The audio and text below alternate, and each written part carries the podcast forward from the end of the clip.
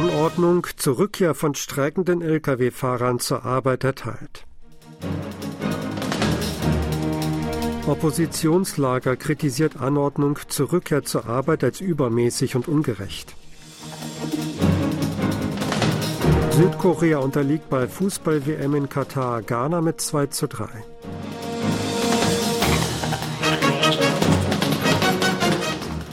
Die Regierung hat angesichts des seit letztem Donnerstag laufenden Generalstreiks der Gewerkschaft von Lkw-Fahrern Cargo Truckers Solidarity eine Anordnung zur Rückkehr zur Arbeit erteilt.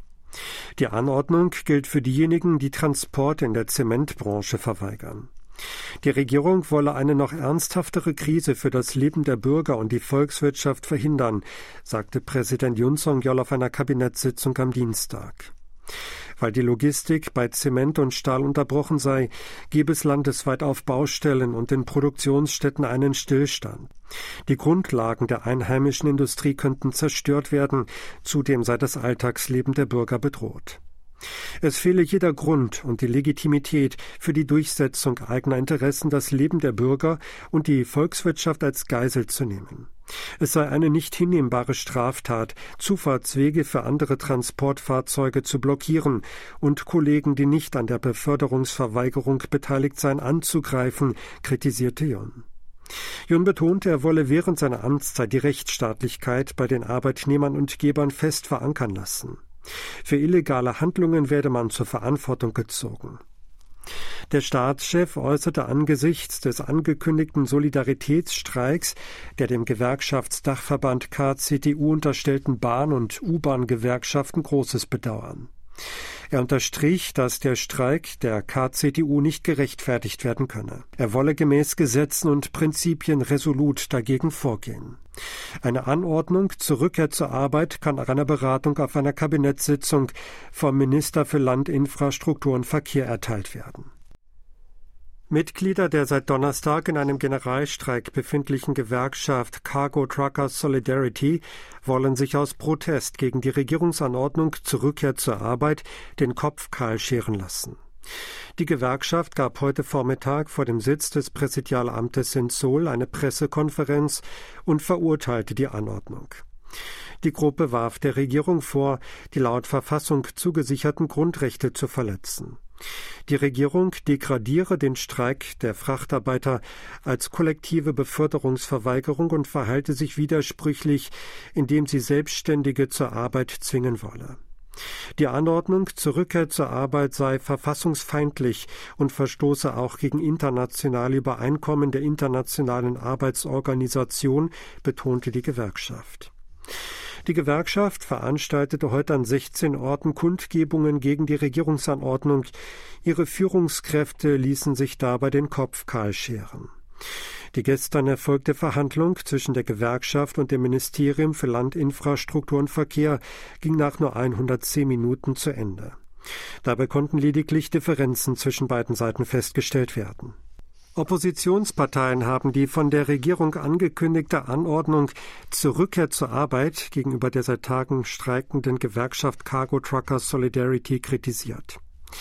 Der Fraktionschef der Minjo-Partei Koreas, Park Hong-gün, sagte, die Regierung habe zuerst ihr Versprechen gebrochen und mache darüber hinaus mit einer übermäßigen Reaktion die Situation zu einem Feiglingsspiel. Die Regierung beschimpfe die Gewerkschaft als gewalttätige Bande, mit der sich Verhandlungen nicht lohnten. Sie versuche auf geschickte Weise den Nichtmitgliedern die Mitglieder abspenstig zu machen, sagte Park. In einer solchen Situation sei mit einem normalen Verlauf der ersten Verhandlung nicht zu rechnen gewesen, sagt er weiter. Er warf der Regierung vor, mit Unfähigkeit, Verantwortungslosigkeit und fehlenden Maßnahmen die Situation eskalieren zu lassen. Politikchef Kim Song-han kritisierte, dass die Regierung den Grund für den Streik selbst geliefert habe. Die Yun Song-yeol-Regierung stoße lediglich Drohungen aus, anstatt einen Dialog zu führen. Lee Jong-mi, Vorsitzende der Gerechtigkeitspartei, sagte heute auf einer Pressekonferenz in Anspielung auf die rote Karte für Fußballnationaltrainer Paolo Bento bei der WM, dass die Regierung nun den Arbeitern der Gewerkschaft Cargo Trucker Solidarity eine ungerechtfertigte rote Karte namens Anordnung zur Rückkehr zur Arbeit zeige. Die Forderung, der Frachtarbeiter sei nicht aus der Luft gegriffen.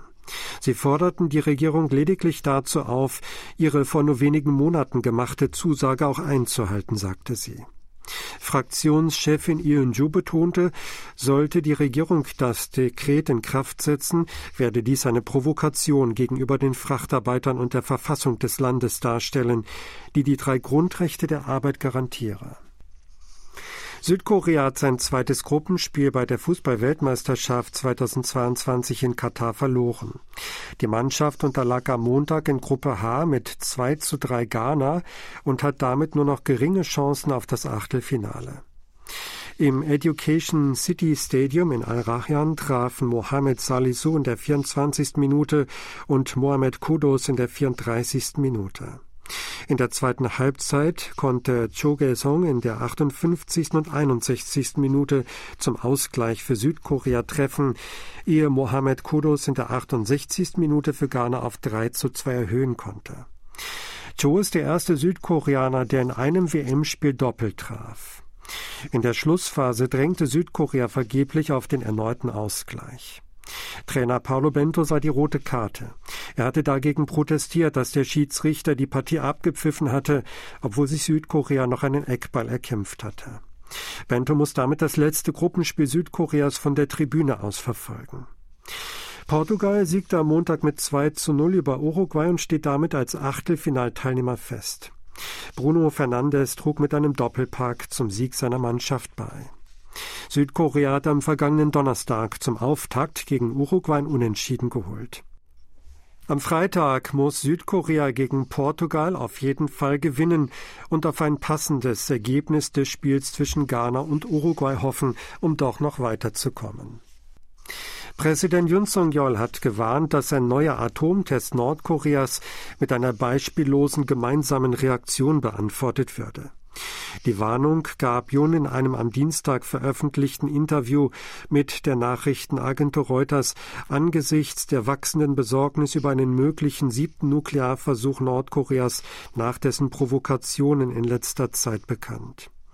Juns Äußerung deutet darauf hin, dass Südkorea auf der Grundlage seiner Beziehungen zu befreundeten Staaten wie den USA hart durchgreifen will, sollte die Sicherheitskrise auf der koreanischen Halbinsel infolge eines Atomtests Nordkoreas eskalieren.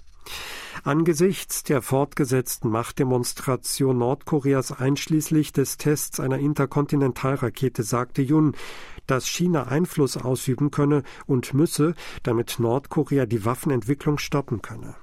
Südkoreas Botschafter in den USA Cho Tae-yong hat Nordkoreas scharfe Rhetorik und Proteste als Beleg für die Wirksamkeit der Maßnahmen Südkoreas und der USA bezeichnet.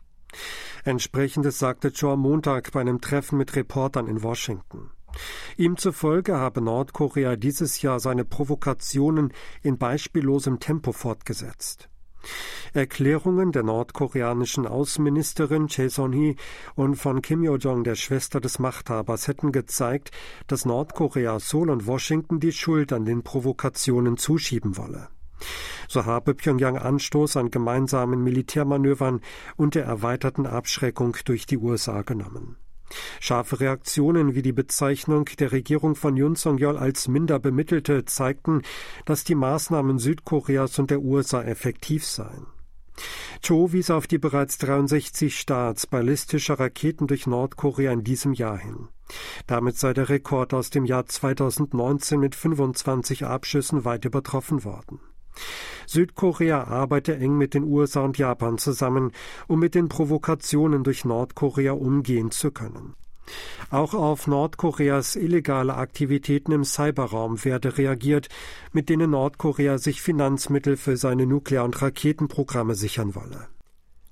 Südkorea hat eine Mordverdächtige an Neuseeland ausgeliefert. In dem Fall geht es um zwei Kinderleichen, die im August in einem ersteigerten Koffer entdeckt worden waren.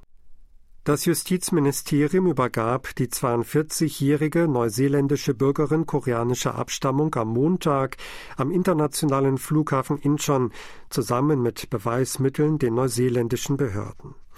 Die Frau steht unter dem dringenden Verdacht, ihre beiden Kinder 2018 in Auckland getötet zu haben. Anschließend sei sie im Juli jenes Jahres nach Südkorea gekommen. Sie war im September in der Stadt Ulsan festgenommen worden. Neuseeland hat ihre Auslieferung beantragt. Das Justizministerium hatte anschließend das Obergericht Seoul mit der Prüfung der Angelegenheit beauftragt. Das Gericht stimmte eine Auslieferung am 11. November zu. Die Familien von Todesopfern des Massengedränges im Solarviertel Itewon wollen ein eigenes Gremium gründen. Die entsprechende Absicht teilten sie erstmals mit und nahmen Vorbereitungen hierfür auf. Die Hinterbliebenen von 65 Opfern der Tragödie kündigten in einer Erklärung am Montagabend an, ein Beratungsgremium zu gründen. Das erfolgte knapp einen Monat nach dem Unglück, bei dem 158 Menschen ums Leben kamen. Die Familien erklärten, sie wollten ein Gremium bilden, dem sich die Hinterbliebenen aller Todesopfer jederzeit anschließen könnten. Die Organisation wolle der Regierung die Stimmen der Hinterbliebenen genau übermitteln, den wahren Sachverhalt der ungerechten Tode der Opfer klären und die Verantwortlichen zur Verantwortung ziehen. Südkorea und die Europäische Union haben sich auf eine neue digitale Partnerschaft geeinigt. Demnach wollen sie die Zusammenarbeit bei Halbleitern sowie in anderen Technologiebereichen ausbauen. Zudem sollen die Diskussionen über den digitalen Handel vorangebracht werden. Nach Angaben des Ministeriums für Wissenschaft und Informations- und Kommunikationstechnologie einigten sich Minister Lee Jong-ho und der für den Binnenmarkt zuständige EU-Kommissar Thierry Breton darauf am Montag bei einem virtuellen Treffen. Beide Seiten hätten die Auffassung geteilt, dass die Entwicklung und Verwendung von digitaler Technologie auf der Grundlage demokratischer Werte erfolgen soll. Auch Respekt vor Menschenrechten, die Lösung für soziale Fragen und das Prinzip der Verbesserung des Lebens der Menschen sollten dabei berücksichtigt werden. Zudem vereinbarten beide Seiten die Zusammenarbeit in den Bereichen Halbleiter, Quanten- und Hochleistungskomputer, Cybersicherheit, künstliche Intelligenz, digitale Plattformen, Daten und Fertigkeiten auszubauen. Sie hörten aktuelle Meldungen aus Seoul, gesprochen von Sebastian Ratzer.